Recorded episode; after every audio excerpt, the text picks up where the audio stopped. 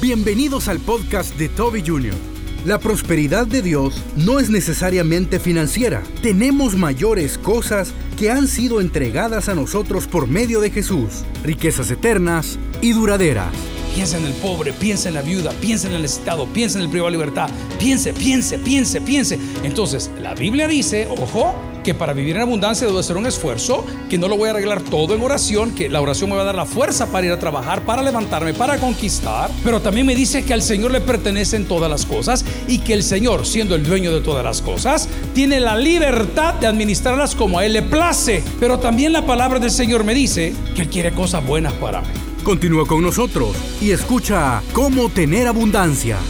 Amigo y hermano, la abundancia no siempre viene en el bolsillo. Dígalo conmigo, la abundancia no siempre viene en el bolsillo. El problema que tenemos hoy es que hemos relacionado al Evangelio de Cristo con la abundancia de bienes. Y quiero probarle en la Biblia que eso no es así.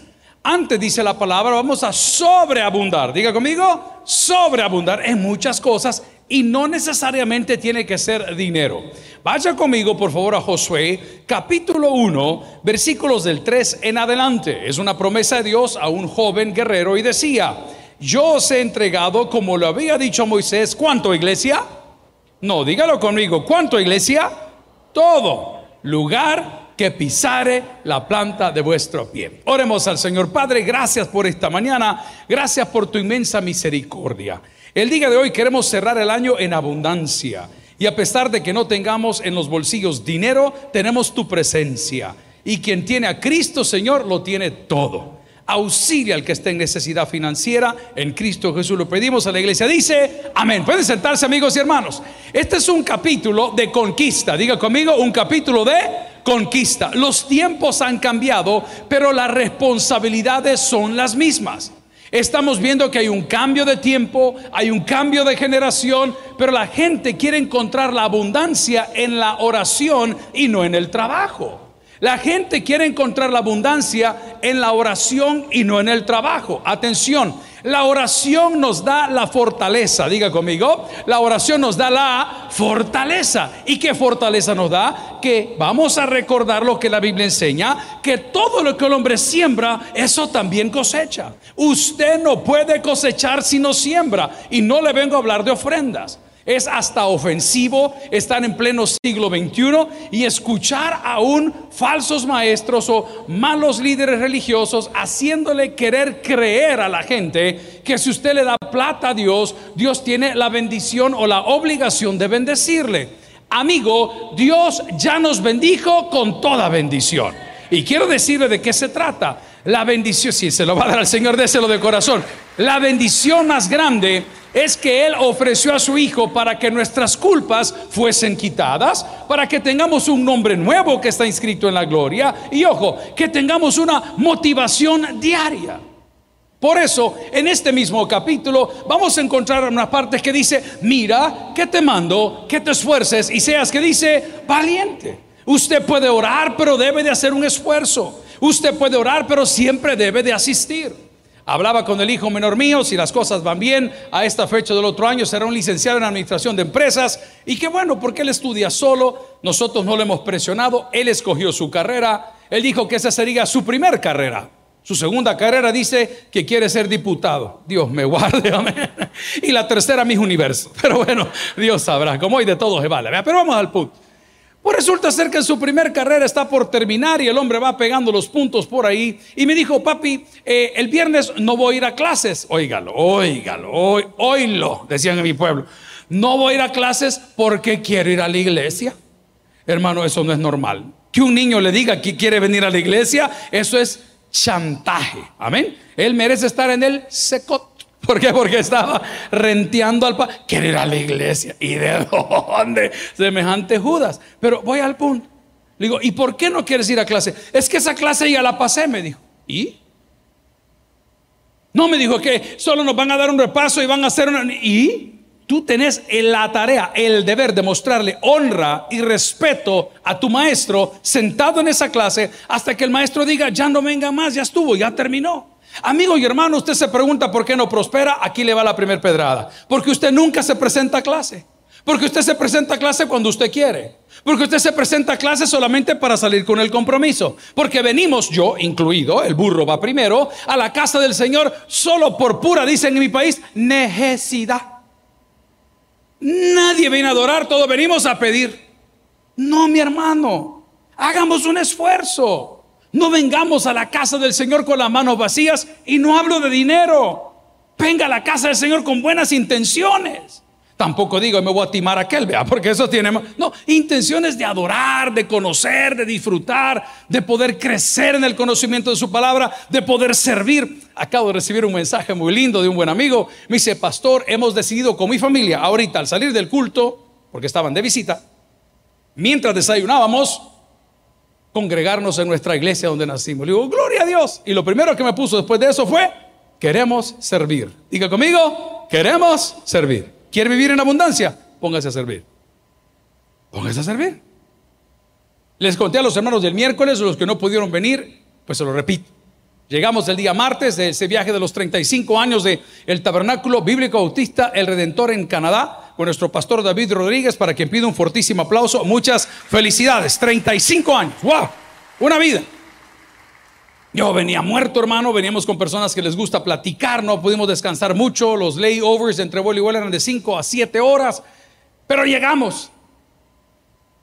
Y yo, al salir del avión, les conté el día miércoles. Estaba un caballero de saco con su identificación acá. Tenía un café literalmente recién hecho. Todavía estaba echando espuma yo de perro, de venir de tan lejos, ¿verdad? Estaba echando calorcito el café y se mete las manos acá y me dice, pastor, ¿quiere azúcar normal o quiere azúcar de dieta? En la salida del avión, a mí. Trozo de gato, imagínese usted, que si quiero café. Y me dice, trae su pasaporte, sí, véngase por aquí, me dijo migración, señor de migración, este es el pasaporte, deme la colilla. No, hermano, por favor. Pero yo sé que la gente que estaba alrededor, hay gente Míralo, ve. Mira cómo lo tratan, ve. Como es buquelista. como es bucalista. Amén. Como es bucalista. Ay, me preguntaron, pastor, van a haber lecciones. ¿y para qué? Les dije. Bueno, pero sigamos con el punto. la gente brava. Y yo, qué culpa que usted ande rabia, hermano. Lo único fue que cuando ese hombre me llevó hasta la puerta de mi carro y me abrió la puerta y me encaramars al carro, yo dije, yo a este hombre le debo un favor. Yo a este hombre le debo un favor. Señor Santo, ¿y a quién lo esperan con... Bueno, a las mises les daban ramos, a mí café me dijeron, ¿verdad? ah, yo venía a... ¡Qué galán! Y tan pronto pensé en él, le pregunté, mira, le digo, ¿y en qué estás trabajando? Es que estoy aquí por la temporada, me dijo, porque viene mucho hermano lejano. Y hermano lejano me dijo, imagínense. No, dije, lo voy a recomendar. No, ¿cómo no lo voy a recomendar? ¿Y en quién lo puedo? Ya sé a quién le voy a hablar. Un, dos, tres, cuatro. ¿Aló? ¿Nayib? Ah, tampoco, no. Ya, ya, sí. Es que ya te le iban a pensar de todas formas. Haceme un favor. te voy a preguntar. Si tú venís a servir aquí, adorar a Dios, a gozarte en su casa. ¿Qué solicitud de empleo crees tú que Dios va a empujar en ese escritorio? La tuya. Porque Él te recomienda. Y de repente el que está haciendo el scouting de las hojas de vida va a decir, este me llama la atención. Tráemelo. Y José halló gracia delante de los ojos de Faraón. ¿Alguien quiere hallar gracia delante de los ojos de la gente? Sirva. Gloria al Señor. Haga el esfuerzo. Preséntese a la clase. Suba de nivel. Vive en abundancia. No lo va a arreglar orando, hermano. No lo va a arreglar orando. Perdóneme que se lo diga práctico.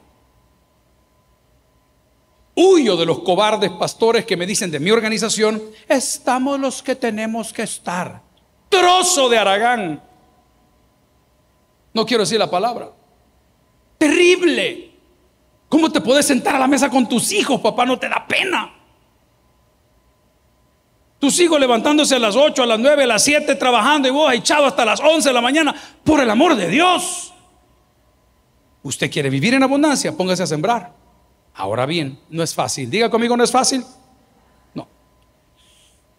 Porque los mejores terrenos aún no están trabajados. Hay que ir a trabajarlos. Le doy un ejemplo un poco raro. No me va a creer usted cuán fieles son los jóvenes que han cambiado su vida al salir del mundo de las pandillas. No tiene una idea cómo ellos aman a Dios y cómo ellos añoran servir a Dios y cómo ellos estudian la palabra y oran y pero con una devoción que no tiene comparación. Pero nadie quiere trabajar esa tierra. Todos los pastores queremos andar de conferencia en conferencia o de hotel en hotel o de retiro en retiro. Nadie quiere ir al monte, nadie. Hay una hermana que un día se la voy a presentar, es más, me comprometo a traerla a predicar aquí. Son dos. Uno se llama Cantón La Zorra. ¿Alguien la conoce? No, no, no. ¿Cómo se llama el cantón? Y la otra se llama el pedacito de tierra. No sé si es un cantón o si es un caserío, el sapo. Ve a su vecino, por favor. Si anda de verde, pues puede, ser. Puede ser que sea el sapo. A ver. Va. Dos mujeres que tienen más de 18 años de esta iglesia de predicar en potreros. Estamos reunidos en la iglesia Nicky Chávez con los líderes de esta iglesia. En general, 500 líderes divididos por zonas. Y entran las dos mujeres. Y yo pregunté, y no, pastor, me dijo, ¿es la misionera de la zorra? Y es la misionera del sapo. Que eran dos pandilleros, dije yo, ¿verdad? Wow. Y dice la hermana, pastor, nosotros tenemos 15 años de estar ahí. Usted no sabe cuántos pares de zapatos ha arruinado en ese lodazal. Yo sé que no parece mucho porque no andan cartera Gucci, ni andan lentes Cartier, ni usan ah, marcas, pero yo estoy seguro de que estoy seguro de que estoy seguro que el día que lleguemos al de los cielos, yo voy a hacer cola para hablar con estas mujeres, porque ese ministerio que ellas tienen me vuela la cabeza. ¿Cómo quiere vivir en abundancia, papá, si no siembra nada más que odio y división? ¿Cómo quiere vivir en abundancia si todo lo que esparce son rumores? Críticas, confrontaciones. No, hermano. La palabra es clara cuando dice en el versículo 3, yo os he entregado. ¿Quién lo dijo? Dios. Vale. Aquí hay un punto teológico muy importante. Dios es el dueño del oro y la plata. ¿Lo quiere repetir conmigo, por favor? Dios es el dueño del oro y de la plata. Vaya conmigo a Jeremías capítulo 18, versículo 6. Cuando dije esto, le estoy quitando un cargo de conciencia. Yo me lo he preguntado. Acabo de ver la foto de unos amigos míos, tal vez amigos de ustedes también, que están en un lago a esta hora, en el lago de Coatepec, con una lancha bien bonita. Y ellos son bien bonitos, tienen bonita genética. Y ya tienen puesta su ropa que va acorde al lugar que visitan. Entonces se ve bien bonito como están vestidos así con, colores pastel en su lancha y, y están juntos, dice familia. Wow, decía, y cuando van ahí no, no van en carro, van en helicóptero. Y uno esperando la 30B, hermano, que no pasa. Ay, y uno pagando la letra del único carro que va a tener en la vida. Le quiero quitar eso de encima, porque hay gente que cree que a mayor esfuerzo, mayor productividad. Y puede ser. Pero comencé diciendo que Dios es el dueño del oro y de la plata. A mí no me van a decir a quién heredar, porque yo lo tengo y es mío. Voy a heredar a quien yo quiera heredar. Y si veo que un hijo es un buen administrador, pues se le confío un poquito más. Y si veo que un hijo es agradecido, pues entonces le pongo un poquito más. Pero si veo que mi hijo es malcriado, mal hijo, mal agradecido, soberbio, entonces no le doy nada lo mantengo del pan necesario. El que entendió, entendió. ¿Ah? Yo no, que porque a mí, pastor, que qué barbaridad. Quiero que vea qué dice Jeremías, hablando de Dios. ¿No podré yo hacer de vosotros como este alfarero o casa de Israel, dice Jehová? Y aquí que como el barro en la mano del alfarero, así sois vosotros en mi mano, oh casa de Israel. En un instante hablaré contra pueblos y contra reinos para arrancar y derribar y destruir. Pero si esos pueblos se convirtieren de su maldad, con la cual hablé, yo me arrepentiré del mal que había pensado en hacerles. Y en un instante hablaré de la gente del reino para edificar y para plantar. Pero si hiciere lo malo delante de mis ojos, no oyendo mi voz, me arrepentiré del bien que había determinado hacerle. Vaya. Estoy tratando de probar que el himno que decía la ofrenda, la ofrenda, la ofrenda del Señor, si tú das un centavo, el Señor te da dos, es falso. Eso no es verdad. Él le da bendición a aquel que sabe que la bendición no le va a hacer tropezadero. Le doy un ejemplo, porque yo solo tengo una casa hoy por hoy. El hijo del medio es el único que ya culminó su, carrera. Y una vez culminó su carrera, yo sentí un alivio porque a mí me tocaba patrocinar su carrera. Pero ese muchacho en su capacidad a mí me da muchas cosas y atesoro cada cosa que él me regala. Son cosas bien pensadas, son cosas que yo uso. Hay gente que le regala cualquier tontera. Pero este cipote no, este siempre busca cabal. Para los que nos gusta caminar un poco, yo uso audífonos. ¿Quién me regaló el bicho? Un par de audífonos. Para que les gusta un poco el licor, no, ese va a ser otro tema. Una hielera, hermano, que me regaló. Es el bicho bonito, pero bueno.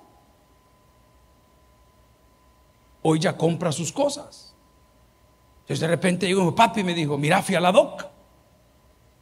Y estaban con un descuento súper grande aquí en Galería los zapatos. Y bien bonitos los zapatos. Y que te 24 dólares, me dijo.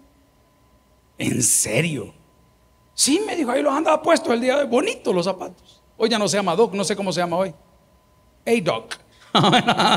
Ay, ya, ya. ¿Y cuánto van los 24?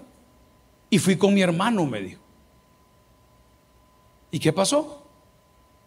Perdón, yo quiero repetir como mis hijos hablan. Yo no sé si los suyos hablan con salmos, cánticos y alabanzas.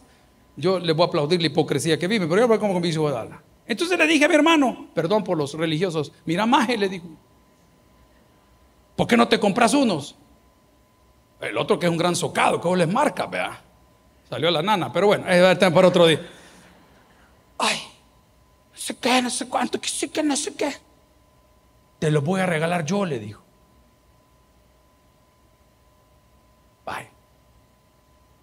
El que da al pobre, a Dios presta y Él pagará. El que entendió, entendió. Como papá. Me pregunto, si eso es para Dios, déselo de corazón. Va, aquí voy, aquí voy. Como papá, cuando veo que mi hijo bendice a mi otro hijo, ¿qué cree que hago yo? Entonces no se trata que si tú das un centavo el Señor da dos. No, no es por ahí la cosa. Mi papá nos dejó un legado maravilloso, un ministerio en esta iglesia que es el Salmo 41. Léalo cuando pueda. Piensa en el pobre, piensa en la viuda, piensa en el necesitado, piensa en el privado de libertad. Piense, piense, piense, piense. Entonces, la Biblia dice, ojo, que para vivir en abundancia debo hacer un esfuerzo, que no lo voy a arreglar todo en oración, que la oración me va a dar la fuerza para ir a trabajar, para levantarme, para conquistar. Pero también me dice que al Señor le pertenecen todas las cosas y que el Señor, siendo el dueño de todas las cosas, tiene la libertad de administrarlas como a Él le place. Pero también la palabra del Señor me dice que quiere cosas buenas para mí. Amigo y hermano, va a venir una etapa en su vida donde su chip va a cambiar. Este chip es de mi abuelita, la mamá de mi papá. Mi abuelita decía, el que compra barato, compra seguido. A ver, repeat after me.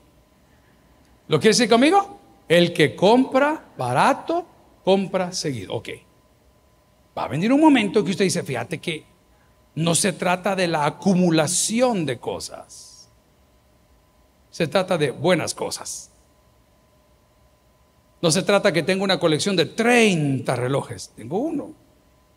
Bueno, no se trata, tengo 30 vestidos, tengo 142. Vamos a la palabra del Señor. Es que ustedes son acumuladoras, pero voy al punto.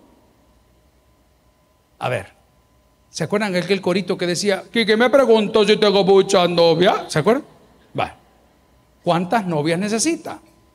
¿Cuántas? ¿Una? Buena. ¿De qué te sirve media docena de zorras? A ver, contame. ¿Qué beneficio te traen? Ay, pastor, mire, me he prensado un muñeco. Es que el Señor me lo mandó directo a mí. ¿Y a dónde lo conoció? En el Tunco. Ah, va, ese a ser un gran hombre. y no digo por el centro turístico, digo por, por lo que ahí sucede, como en otro lugar podría ser. Amigo y hermano, Dios tiene la libertad de darnos lo que Él quiere darnos. Y Él quiere darnos cosas buenas. Vaya conmigo a la Biblia, a Salmos 105. Salmos 105. Porque Jehová es bueno. Bueno. Jehová es bueno. Para siempre su misericordia. Y su verdad por todas las No, Dios quiere darnos cosas buenas. Mira, papá le dije el otro día, te voy a traer esta pieza que se te ha arruinado tu carro. Yo te la voy a pedir. No, pero es que aquí la encontré en una huesera. Hijo, te voy a traer la pieza nueva, dame siete días. Cada martes viene el hermano de la iglesia. Aquí va a estar tu pieza. No, es que yo quiero la pieza porque la pieza la quiero yo porque, mira, hijo, le digo, estás comprando una cosa eléctrica y es usada, no hay garantías, te puede quemar el sistema eléctrico. No, anda a comprarlo. Las cosas buenas toman tiempo. Dígalo conmigo, por favor. Las cosas buenas entonces, si ahorita está en un choque matrimonial y apenas lleva seis semanas de casado, relájese, hombre. ¿Cuánta cipota o cuánta señorita se frustra porque está embarazada y ahorita tiene los primeros síntomas? ¿Cuál es? Odio al marido, rechazo a todo símbolo de amor, ni te acerques, no soporte. Espérese, ya cuando ve el chontillo nacer, usted va a andar feliz. Qué lindo, prietillo pero es suyo. Claro, no va a salir con su pelo rubio, mi amor. Pero vamos al punto. Dice, porque Jehová es bueno, para siempre su misericordia y su verdad. ¿Por cuántas dice? Por todas las generaciones. Ay, ¿Cómo puedo yo vivir o tener abundancia? Asistiendo a clase, haciéndome presente, poniéndome a servir, haciendo un esfuerzo. Atención, conociendo las promesas de Dios. ¿Lo quiere repetir conmigo? Conociendo. Es que uno cuando no conoce no pide porque no sabe. Yo tengo un problema, no nací en una cuna de oro. Los gringos dicen, I was not born with a silver spoon, no tenía una cuchara de plata en mi boca. Entonces, eso de comer en lugares finos es complicado, hermano porque el menú lo ponen en un idioma que usted no habla. Lo que sí ponen en su idioma son los precios.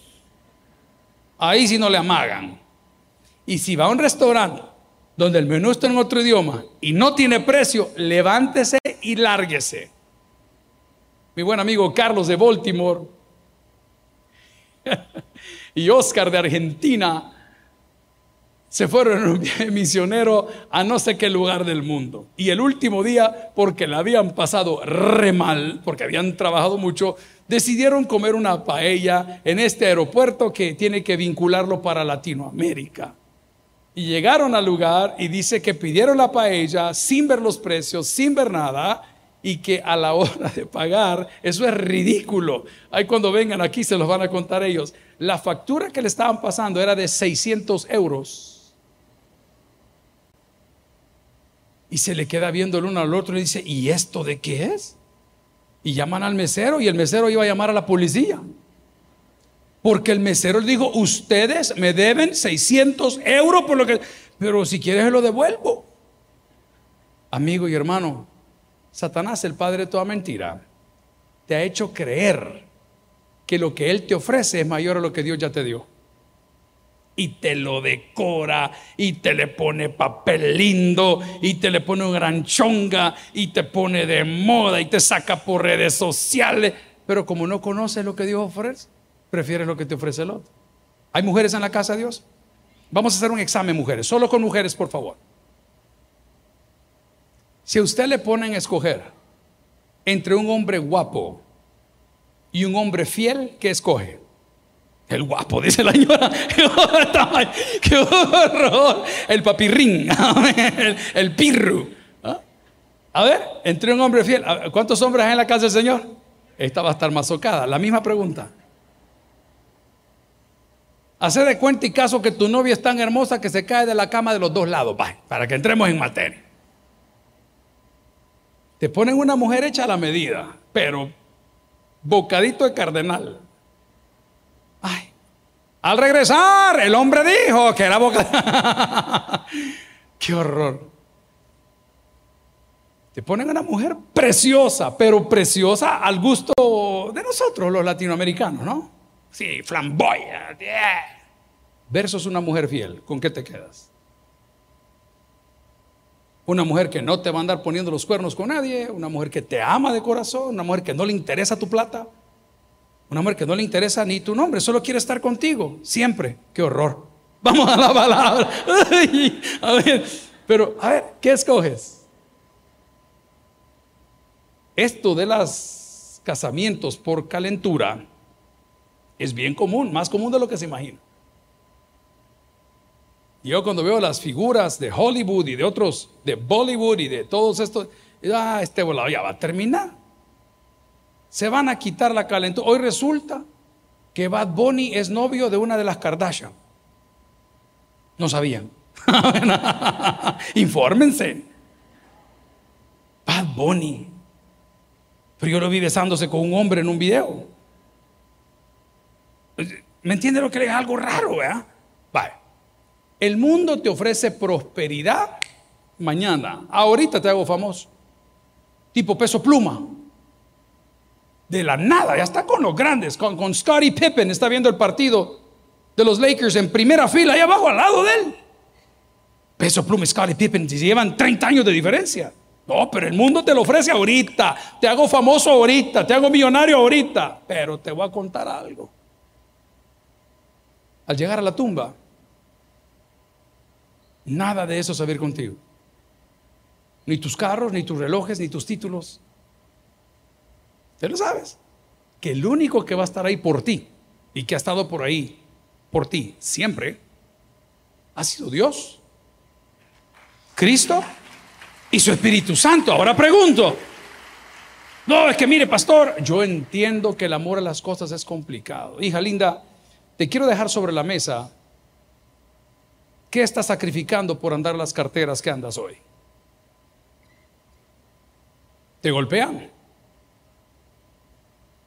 Eres un trofeo nada más para la persona que te exhibe. ¿Qué tienes?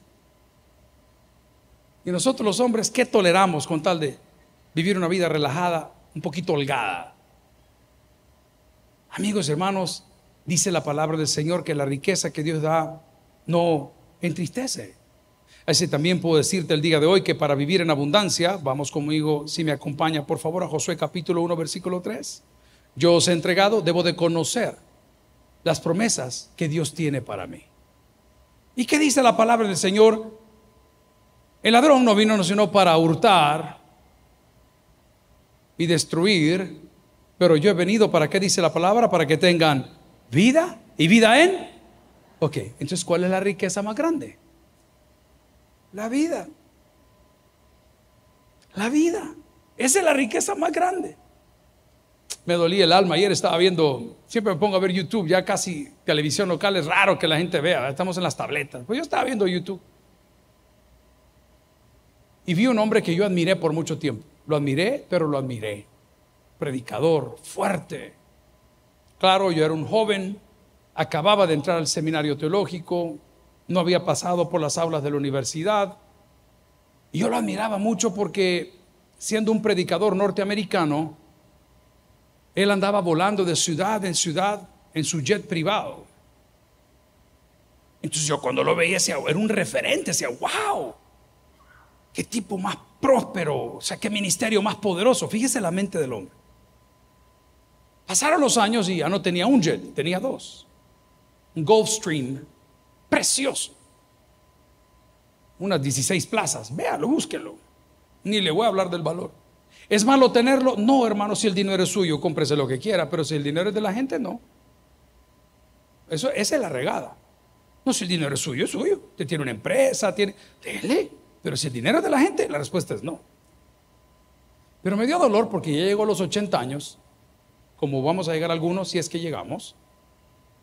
Y ayer tenía una campaña. Y aquellas grandes campañas que eran inmensas en los estadios se fueron reduciendo, reduciendo, reduciendo, reduciendo, reduciendo. Y hoy tiene un estudio de televisión. Compañerito de la época de un gran predicador, porque los fue en su época y tal vez lo sigue siendo, con muchos excesos, de Benny Hinn, de quien leí toda su literatura, todos los libros de él. Los admiraba, él se quitaba el saco y lo tiraba a la gente. ¿Se recuerdan? O yo estoy hablando puras boberías. Ahí está. Y me duele en el corazón ver que todavía vemos algunos que estamos creyendo en estas mentiras. Que cuando pensamos en Dios solo pensamos en dinero o en prosperidad. ¡Hey, gloria a Dios! Ya le dije al inicio que Él se la da a quien Él quiere. Usted sabe que yo tengo compañeros en esta iglesia que son mucho más capaces en todas las áreas que su servidor.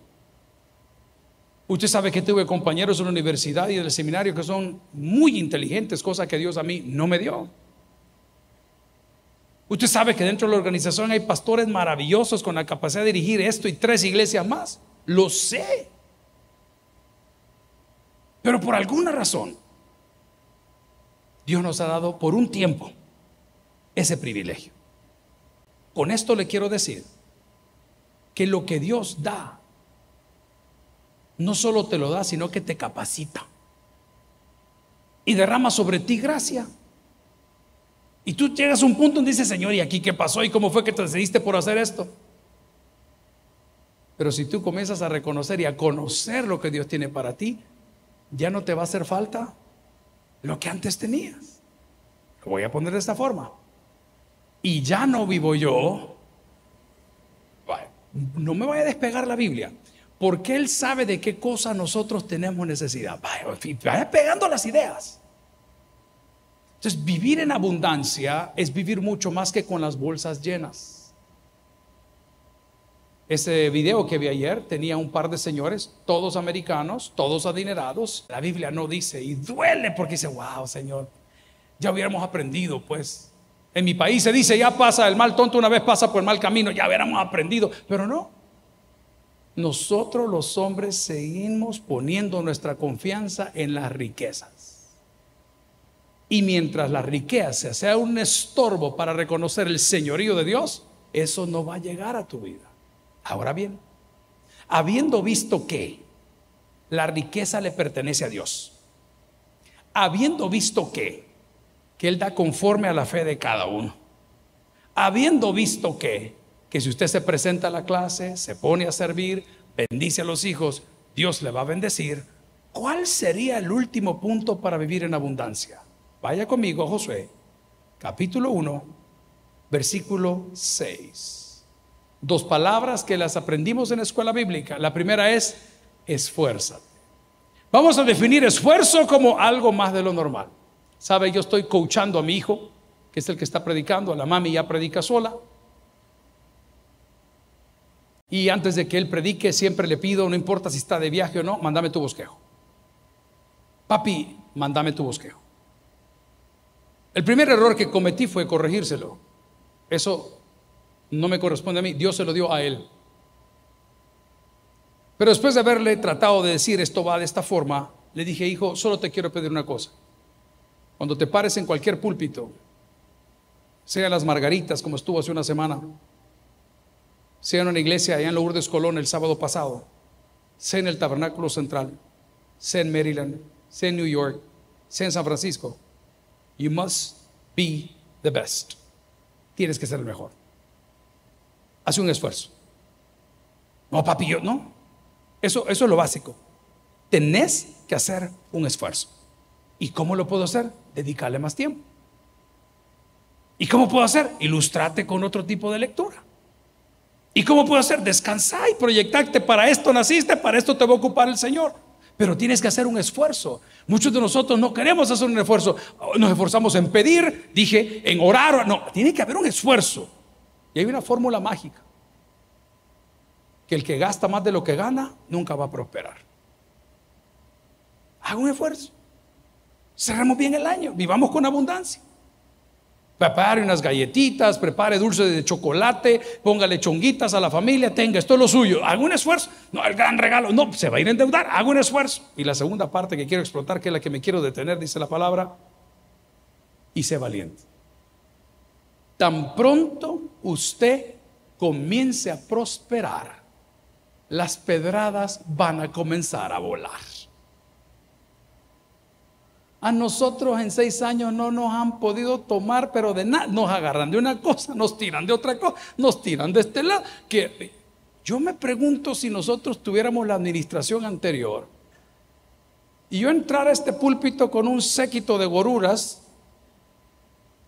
y con alarmas de policía y luces por todos lados y sentara a la familia aquí arriba. Y aquí viene el gran Nabucodonosor. ¿Qué me harían?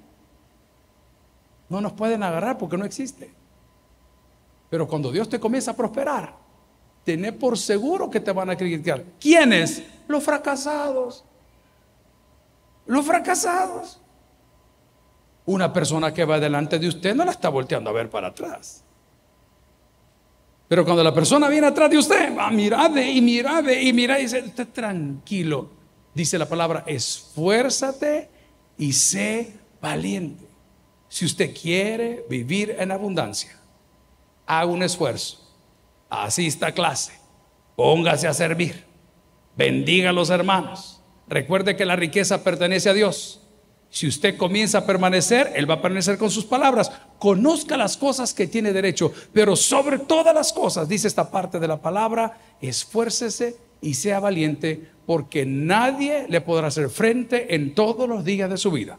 Como estuvo con Moisés, estará con cada uno de nosotros. El que tiene para oír que oiga, vamos a orar. Gloria al Señor. Si el mensaje ha impactado tu vida, puedes visitar www.tabernaculo.net y sigamos aprendiendo más de las enseñanzas del pastor Toby Jr. También puedes buscarlo en las redes sociales, en Instagram, Twitter y YouTube como Toby Jr. Taber y en Facebook como Toby Jr. No te pierdas nuestro siguiente podcast.